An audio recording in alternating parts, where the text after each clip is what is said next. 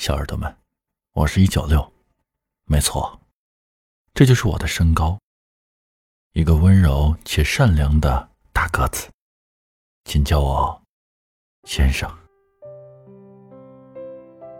你有没有哪个瞬间突然觉得很委屈？也说不上来为什么，就是突然觉得为什么活得这么憋屈？我想，一定有的吧。听过一句话：世界上有两个我，一个独自难过，一个假装快乐。成年人的泪奔从来都不是突然的，而是一点一点积累，一点点消化。就像吹气球一样，每一次熬不过去的时候，气球就大一点。你努力的把气放出去，但是总是没能赶上胀气的速度，气球越来越大。直到某个很小的瞬间，最后一点气进去的时候，全盘爆发。可明明你也不想这样的，但那些坏情绪就是趁你不注意，一点点把你吞噬了。我们是从什么时候开始变得不快乐了？有一天，你发出一条朋友圈，十分钟没人点赞，你会默默的删掉。听过一个说法。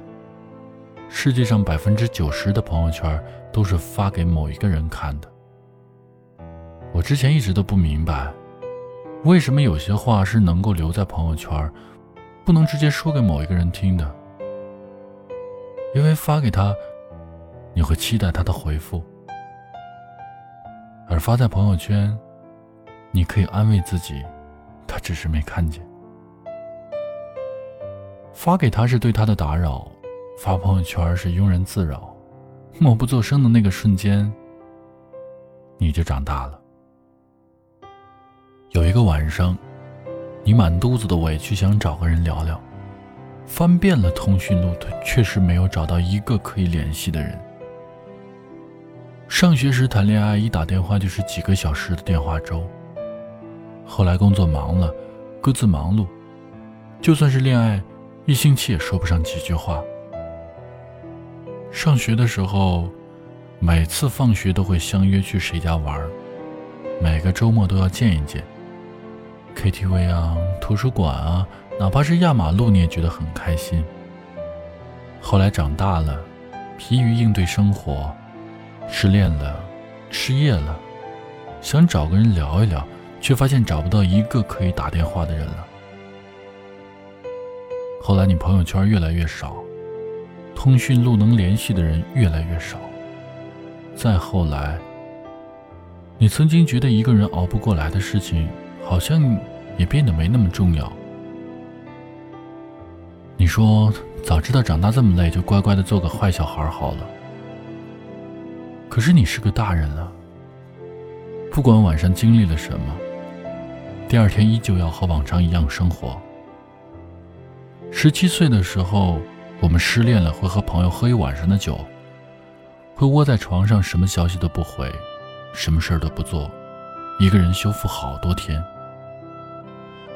二十七岁的时候，我们失恋了，只会一个人躲在被窝里，看着过去的照片哭一整晚，可能会喝一点酒，但不会过量。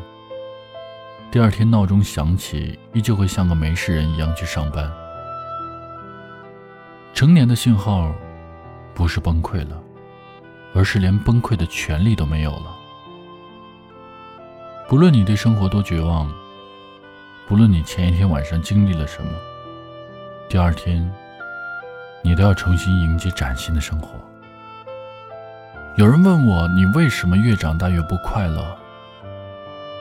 但我想告诉你，长大有很多快乐，因为长大，你遇见了身边的人。可能是好朋友，可能是爱人。因为长大，你去了很多的地方，可以走更远的路，可以拥抱更大更好的世界。因为长大，你经历了那些让你死去活来的苦难，才更懂得珍惜线下点滴的美好有多快乐。后来我们长大了，我们不哭了。不是因为我们不痛了，而是因为我们知道，比起哭，我们更应该笑了。真正的长大，不是心如死灰，不是被生活降服，而是不管生活给了我们什么，我们都能够坦然应对，无惧无畏。是你经历过苦难之后，仍旧心怀善意，觉得未来可期。是你既承受得了一群人的狂欢，也能享受一个人的寂静。是不管世界多暗，你都可以做自己的太阳，把周围点亮。